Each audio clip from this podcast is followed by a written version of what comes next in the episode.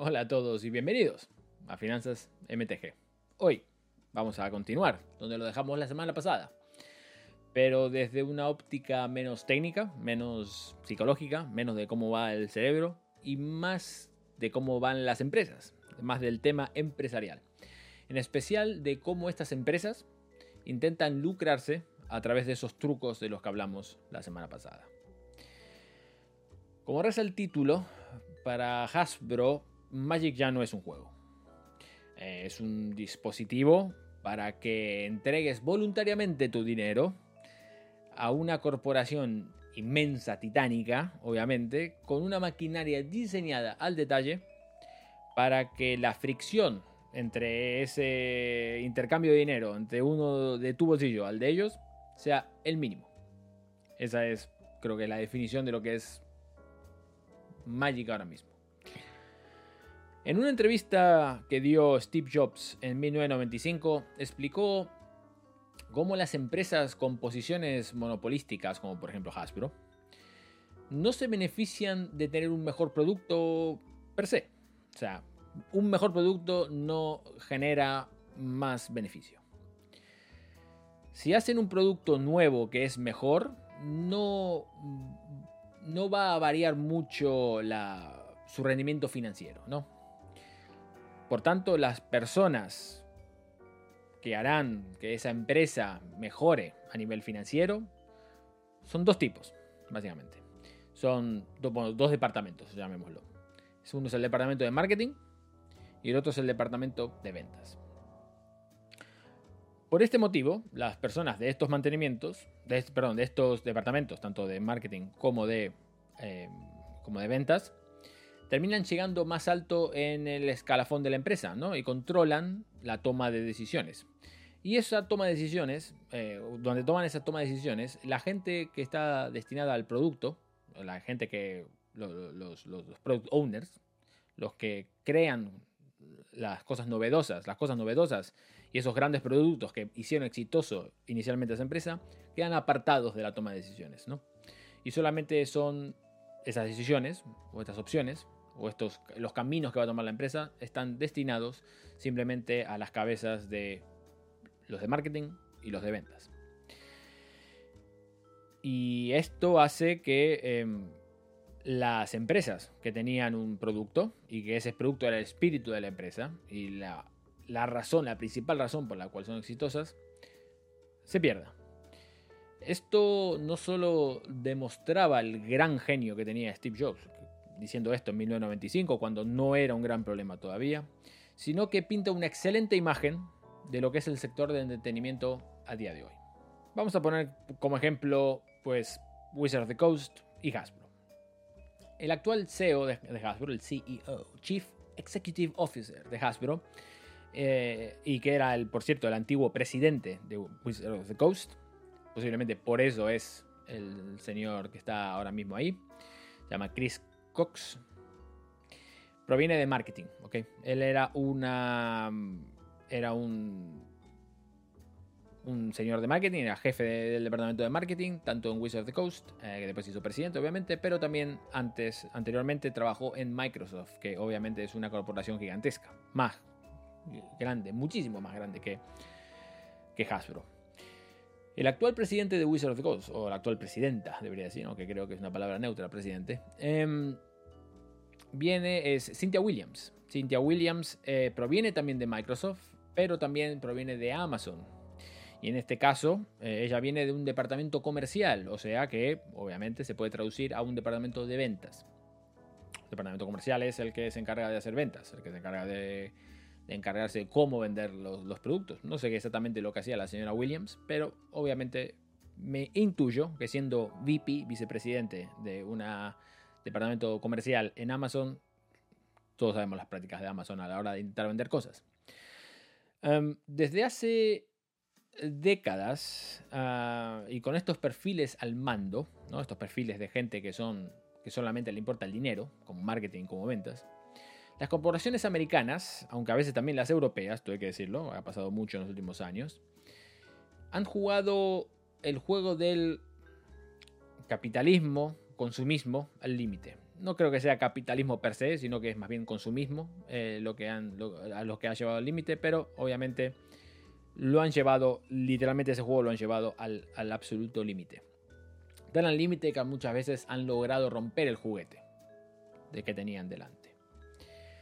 Pasaron en el sector inmobiliario, causando una de las mayores debacles financieras de la historia.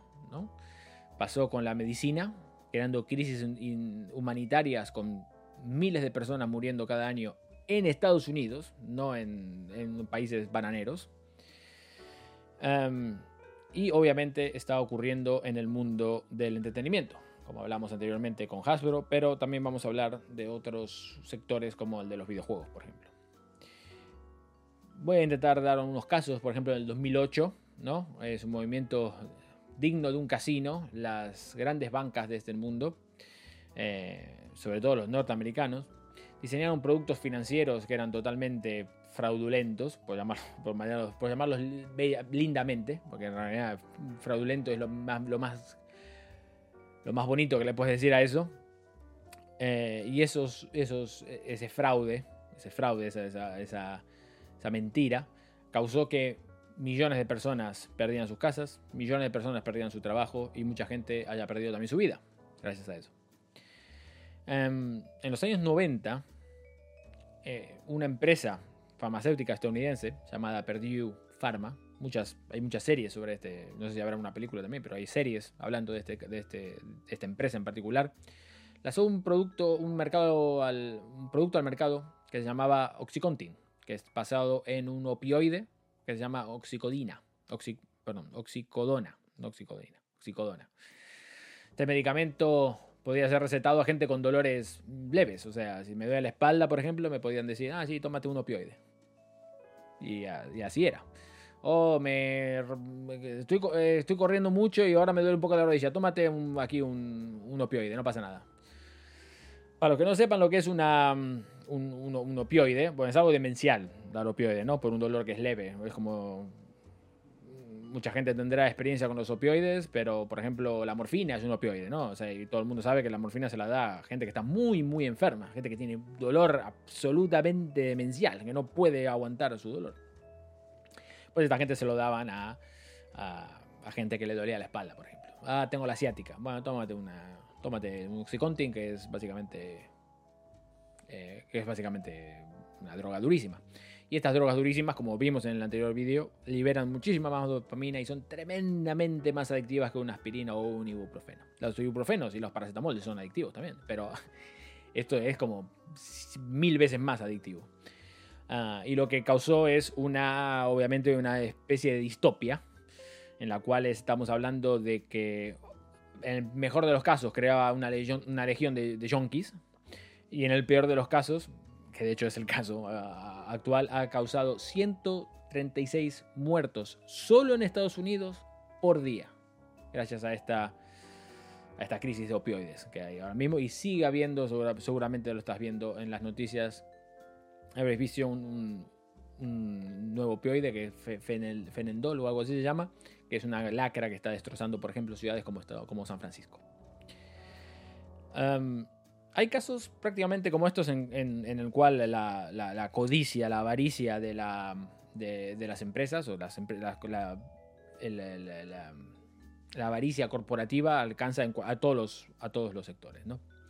Eh, pero si vamos a la industria del entretenimiento en particular, que es la, quizás la que más nos interesa, podemos hablar de varios casos que son eh, más sangrantes ¿no? en, el mundo de los videojuegos, por ejemplo. Y supongo que tienen, obviamente, pasa a verle una relación estrecha con Magic pero las dos empresas eh, que más lo hacen en, la industria del entretenimiento eh, son Electronic Arts y Activision Blizzard.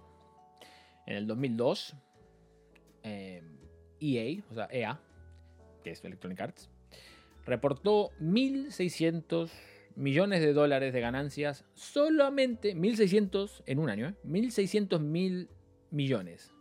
1.600 millones de dólares en un solo año solamente con FIFA Ultimate Team. FIFA Ultimate Team es este modo en el cual compras sobres, abres sobres, te pueden tocar buenos jugadores, te puede tocar Messi 5 estrellas, Cristiano Ronaldo bola de oro, eh, no sé, Mbappé velocista, o te puede tocar el paquetón defensa central del Alavés. Con todo mi respeto al Alavés, pero vamos a poner un ejemplo. O te puede tocar el mediocentro de Leibar, que es un viejo de 35 años que se arrastra por el campo. Te pueden tocar cualquiera de esos dos jugadores en el mismo sobre. en el caso de Activision Blizzard, son. Activision Blizzard es un caso aparte, ¿no? Pero vamos a hablar solamente de algunos casos, como por ejemplo cuando diseñan la interfaz del juego, eh, como en Diablo 4, que estaba diseñado exactamente para que engañar a la gente a que activen sus, Battle Pass en Diablo 4 eh, sin ningún otro clic. O sea, tú hacías clic y no había ninguna confirmación. Y básicamente eso te era como gastar 20 pavos. O sea, se te iban los 20 pavos locos y decías, ah, si quería apretar para ver lo que pasaba o para ver lo que había dentro porque pensé que me lo iban a mostrar, demasiado tarde, ya lo has, ya lo has, ya lo has canjeado, maestro. Ya perdiste tu dinero. Um, también lanzar juegos a, precio completo, pero con una monetización adicional salvaje. Eso lo vemos en la mayoría de los juegos, no solamente. No, seamos crueles con, con, Activision Blizzard, pero un buen ejemplo de ello sería, obviamente, Overwatch. Overwatch, que tú comprabas tu, el Overwatch 1, que era un juego de 59 euros, lo comprabas y luego tenías que desbloquear con cajas o jugando, pero jugando durante años, para desbloquear las skins y las otras cosas cosméticas del juego, ¿no? y obviamente, como dije anteriormente, Diablo 4, que tiene una, tienda absurda, en la cual una skin te puede valer 20 euros, por ejemplo. Y, eh, o cualquier versión de Call of Duty, que ah, por lo menos ahora Call of Duty tiene un modo que se llama Warzone, que puedes jugar gratuitamente, pero evidentemente si tú jugaras, te, compras el Modern Warfare 2, que es el último que salió, por ejemplo, pues también tendrías que pagar eh, para jugar Warzone y quieres tener algunos cosméticos, o quieres tener algunas de las armas que son mm, un poco... Ah, los mods de las armas que quieren ser un poco mejores, pues vas a tener que, obviamente, comprarlos también. Y paradójicamente, la industria de los videojuegos pasa por un momento que quizás es el más bajo, ¿no? A nivel de aceptación y de apreciación por los, los jugadores. Quizás los jugadores son menos felices ahora de lo que eran 20 años atrás o 15 años atrás. Pero eh, de lejos es la época en la que más dinero está generando la industria de los videojuegos de lejos. O sea, claramente es la que más dinero hace. Por lo cual, eh, las empresas, incluso las empresas más odiadas del sector, como podrían ser EA, como podrían ser Activision Blizzard, son las que embolsan más del 90% de los beneficios del sector. Entonces estamos viendo como unas empresas que lanzan productos que la gente no quiere, no les gusta, son también las que más dinero hacen, de, alguna manera. Lo que me lleva a pensar de que hay algo en los jugadores, hay ciertos tonos de, adicción ante ese tipo de, actividades. Pero vamos a hablar eh, de eso ahora cuando tratemos Magic. Y ahora que vamos a hablar de Magic, es el tema que obviamente nos interesa a todos, porque al fin y al cabo esto es finanzas MTG por el momento. Em, de todas las empresas que he citado anteriormente, es posible que Wizards of the Coast y Hasbro ahora mismo sean la quinta esencia de cómo abusar psicológicamente de sus clientes. O de sus jugadores, si prefieres. O sus coleccionistas. Los que sean. No solo tienen un producto sellado que naturalmente fomenta esos refuerzos intermitentes de los que hablábamos la semana, la semana pasada en el vídeo anterior, dándote palo y zanahoria aleatoriamente al abrir un sobre. Cada sobre que abres puedes abrir una mítica de 100 pavos o puedes abrir una rara basura de un euro o de 50 céntimos. Esto que hace, como dijimos anteriormente, amplifica el chute ese de dopamina que te da ya de por sí abrir un sobre. Em, no solamente es un producto cuyo juego es tremendamente estructurado y competitivo, lo cual es mucho más interesante para personas que buscan estimulación por medio del juego competitivo en sí, que eso también es uno de los grandes liberadores de dopamina. Em, no solamente tiene un producto que es alarmantemente coleccionable, ya que eso es un gran atractivo para mucha gente. El coleccionismo es algo que eh, naturalmente los seres humanos nos gusta hacer. Da igual si eres hombre, si eres mujer, si eres blanco, negro, verde, púrpura, da igual. Todos los humanos tendremos, tenemos esa, esa propensión a, coleccionar cosas. Em, pero también afecta a gente que ya de por sí tiene algunos problemas psicológicos anteriores, como podrían ser un trastorno obsesivo compulsivo o el famoso TOC. ¿no? Esa gente tiene, tiende a tener más problemas a la hora de intentar lidiar con no comprar cosas coleccionables. Porque evidentemente, como dice el mismo dicho, son obsesivos compulsivos. O sea, no piensan y son obsesivos para intentar completar algo, por ejemplo. Además de todo esto, Hasbro ha comenzado una guerra, una especie de guerra sucia quizás con sus clientes, ¿no? Emulando a otros titanes de entretenimiento, pero no solo con el hecho de conseguir o, perseguir el dinero, ¿no? Em, sino que eso de por sí no está mal intentar perseguir dinero, todas las empresas intentan perseguir dinero, pero el problema es que en este caso no parecen importarle lo que ocurre o lo que significa para la comunidad esa persecución de dinero. ¿no? Incluso están dispuestos a poner en jaque al, futuro del juego en sí, lo cual es bastante, bastante triste, ya que es un mismo producto. Tener un año repleto de lanzamientos, eh, en los cuales hay spoilers constantes, no es un error de su parte. Creo que quede claro esto. Es una estrategia. Puede ser una estrategia mala o puede ser una estrategia buena, pero es claramente una estrategia. Esto llama directamente a esa sobrecarga de información de la que hablábamos eh, el vídeo anterior, que coacciona a nuestra toma de decisiones, nuestra toma de decisiones lógicas, obviamente. Em, apaga nuestra corteza prefrontal, que es la que hablábamos anteriormente, que es la parte lógica, la parte que usa la razón para llegar a, para llegar a conclusiones. Em, y hace que las decisiones sobre comprar un nuevo producto no pasen a otra parte de nuestro cerebro que es más emocional, que se llama el tronco encefálico, que es la parte más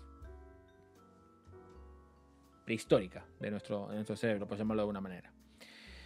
El hecho de que haya tantos lanzamientos también puede provocar estrés a los jugadores. Eh, y ese estrés y esa ansiedad, como hablamos también en el, último, el vídeo anterior, lidera eh, las causas de adicción en las personas. Cuanto más estresado estás, más buscas hechos de dopamina, por lo cual más compulsivo eres a la hora de comprar ese, ese producto.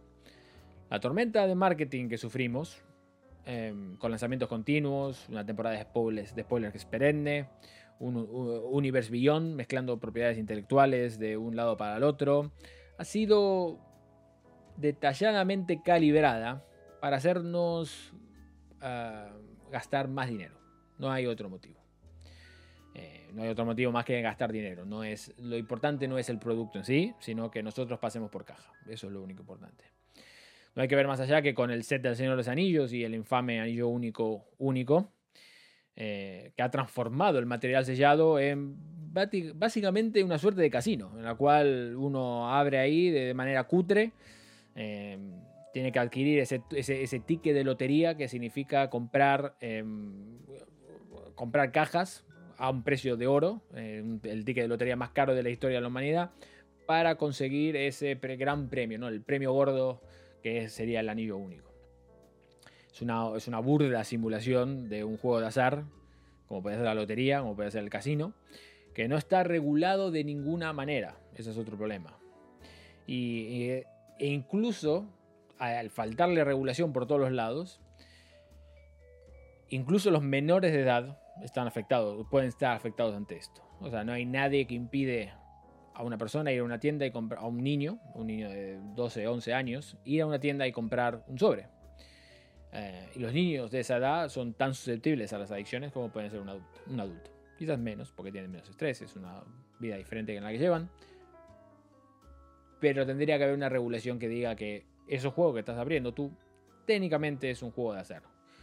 No es un juego de azar per se, como la lotería, pero que alguien me explique la diferencia de comprar un sobre coleccionista de Lord of the Rings para intentar abrir un anillo único único o para cualquiera de estas cartas serializadas que valen cientos o miles de euros incluso.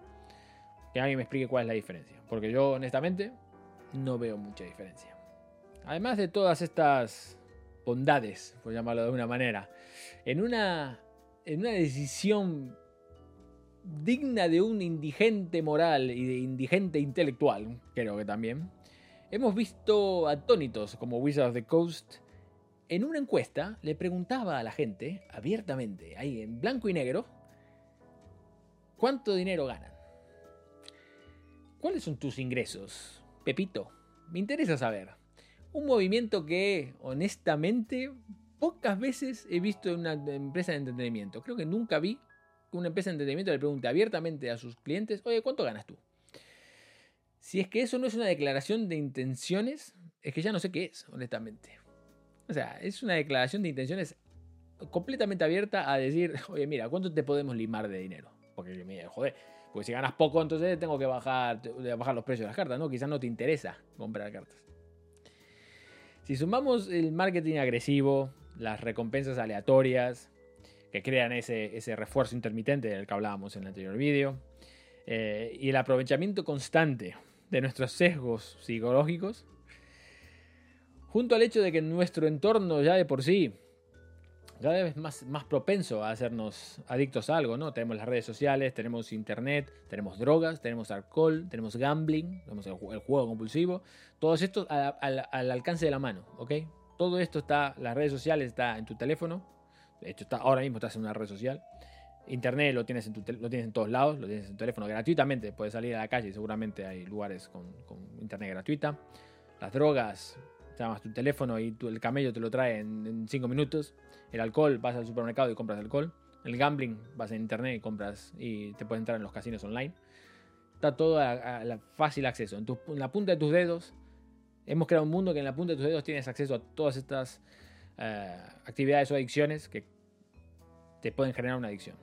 Y cada día se hace más difícil resistir, resistirse a comprar, ¿no? A pesar de que los precios de las cartas de Magic son cada vez más altos las cajas son cada vez más altos. Y la soga cada vez aprieta más, porque en general los precios de todo están subiendo. O sea, hay una inflación galopante. Eh, estamos cerca de una recesión, muy posiblemente. Mucha gente pierde su trabajo, debería estar ahorrando dinero para intentar poder navegar esa tormenta. Por lo cual la soga aprieta cada vez más. Si vemos los pingües beneficios del set de, del Señor de los Anillos, que aunaba la tormenta perfecta de todo, ¿no? O sea, teníamos el marketing salvaje, teníamos el billete de lotería del que hablábamos antes, en el anillo único único, tenemos los refuerzos intermitentes con cartas que son muy caras y cartas muy, muy baratas, una colaboración con una marca que es muy cercana a, lo que el jugador de Magic medio le gusta. Todo el mundo sabe que eh, Richard Garfield se inspiró en El Señor de los Anillos para crear el universo de Magic, el primero, por ejemplo. Em, entonces vemos como todo esto, sin duda, muestra la cara más oscura de, Magic de Gathering, ¿no? de Magic en general. De cómo una empresa utiliza eh, trucos ruines, desde mi punto de vista, para azotar los puntos débiles de, nuestra psique y con el único objetivo de depredar a sus clientes, que eso es lo más, lo más triste. Y obviamente les ha funcionado. Hemos visto los, el dinero que ha generado. Segundo set que más dinero ha generado en la historia de Magic, con solo unos meses en el mercado. Cuando el segundo es, eh, ha sido Mono Horizons 2, que lleva años en el mercado.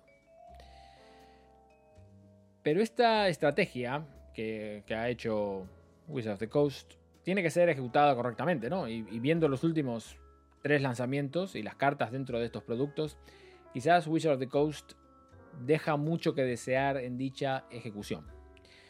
Sacar un set que es mega premium, eh, como Commander Masters, luego de un set que fue extremadamente popular, como El Señor de los Anillos, eh, creo que ha probado ser una, gran cagada, eh, y todo esto ha resentido mucho las ventas de Commander Masters en el mercado.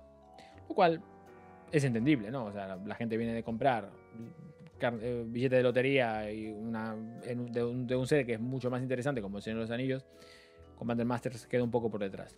Y luego de todo, eh, luego, para, para rizar el rizo nuevamente, tenemos la condición de que han sacado muchísimas cartas que deberían haber salido en Commander Masters, porque son cartas que son muy de Commander.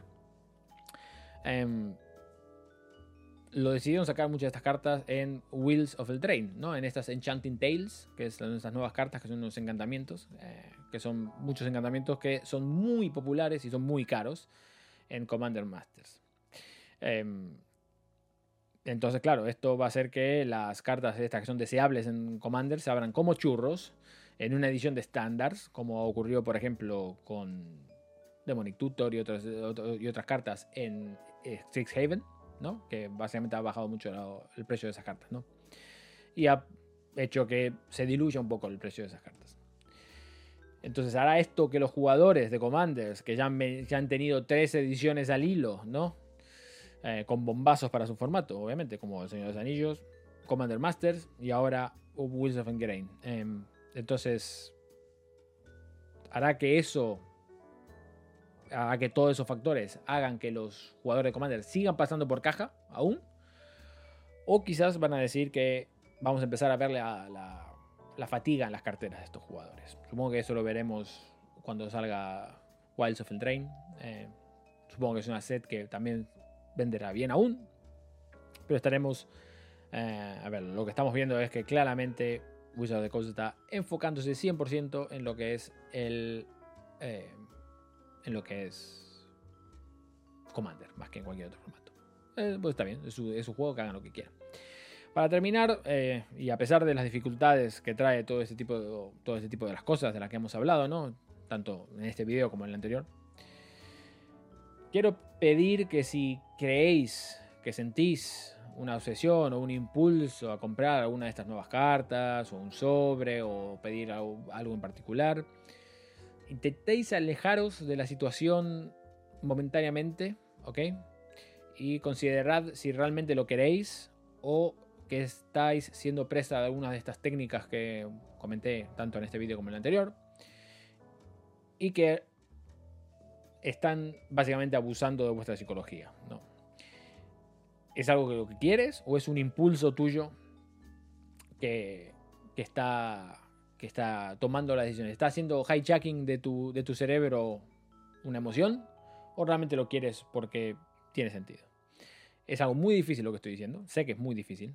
Lo sé porque yo lo paso. Lo pasé muchas veces. Ahora, ahora menos. Tengo que decirlo. Estoy intentando mejorar en ese sentido. Pero sé que es muy difícil. Eh, extraerte de ti mismo para ver si lo que estás diciendo tú es... Em, ¿Es tu cerebro hablando, tu cerebro lógico hablando o es tu cerebro emocional hablando? Pero es importante, es muy importante, porque si realmente piensas que Hasbro está tomando prisionero a Magic y lo está transformando de un juego, el mejor juego de la historia, desde mi punto de vista, por cierto, a un mecanismo de usura, la única manera que podemos castigar a Hasbro en ese sentido es eligiendo no darles lo que buscan con más ansias en el mundo, que es tu dinero. Tu dinero es tuyo, tu dinero te costó mucho dinero, perdón, tu dinero te costó mucho trabajo, eh, y llegar a tener ese dinero que tienes es, es bastante, e, es un trabajo de por sí. O sea, no solamente porque obviamente vas a, normalmente vas a tener que trabajar para ello, sino que vas a tener que haber hecho algo para conseguir ese dinero. Y es importante que nuestras emociones no acaben siendo una especie de cañería directa de, nuestra cartera a la cartera de, de, Wizard Coast y tenemos que estar pendientes de eso. Si tú quieres esas cartas por cualquier otro motivo, me parece bien que lo hagas. No estoy aquí para juzgar a gente que quiere comprar cartas o dejar de comprar cartas de Magic. Solo lo único que voy a decir es que para evitar caer en problemas psicológicos, problemas de adicciones, incluso problemas financieros. A veces es importante alejarse un poquito, alejarse un poquito solamente, no, no mucho, para saber qué es lo que está pensando nuestro cerebro. Y creo que eso va a ser todo. Son dos vídeos que son bastante largos, tienen bastante información, eh, son bastante serios, creo, un poco pesados posiblemente para mucha gente pensar que es pesado, pero es algo, una situación que no veo que se hable mucho, sobre todo en los países latinoamericanos. Eh, no veo el efecto de la dopamina a largo plazo, que se esté hablando, que se esté discutiendo ese tipo de cosas. Es algo que está pasando en esta sociedad, que es algo muy grave para mí. Eh, estamos viendo que los antidepresivos, ansiolíticos, eh, uso de drogas en general, gente, gente quitándose la vida, eh, gente adicta a las cosas, estamos viendo récords mundiales e históricos de todas estas cosas. Y eso para mí es bastante grave. Eh, y, pinta una historia que no es muy alegre, obviamente, no es alegre, pero es la realidad. Y la realidad manda. Y es, es importante que si vivimos en esa realidad, tengamos las herramientas correctas para poder defendernos de cualquier eh, inconveniente que pueda ocurrir. Y sin más, muchas gracias por estar ahí. Si te ha gustado este tipo de vídeo, como siempre, dale un like, deja un comentario abajo y no lo dices. Suscríbete al canal, que es lo único gratis que hay en este mundo. Y nada más. Muchas gracias por estar ahí. Y nos vemos en el próximo vídeo de Finanzas MTG, en el cual muy posiblemente hablaremos de MTG. Hasta la próxima.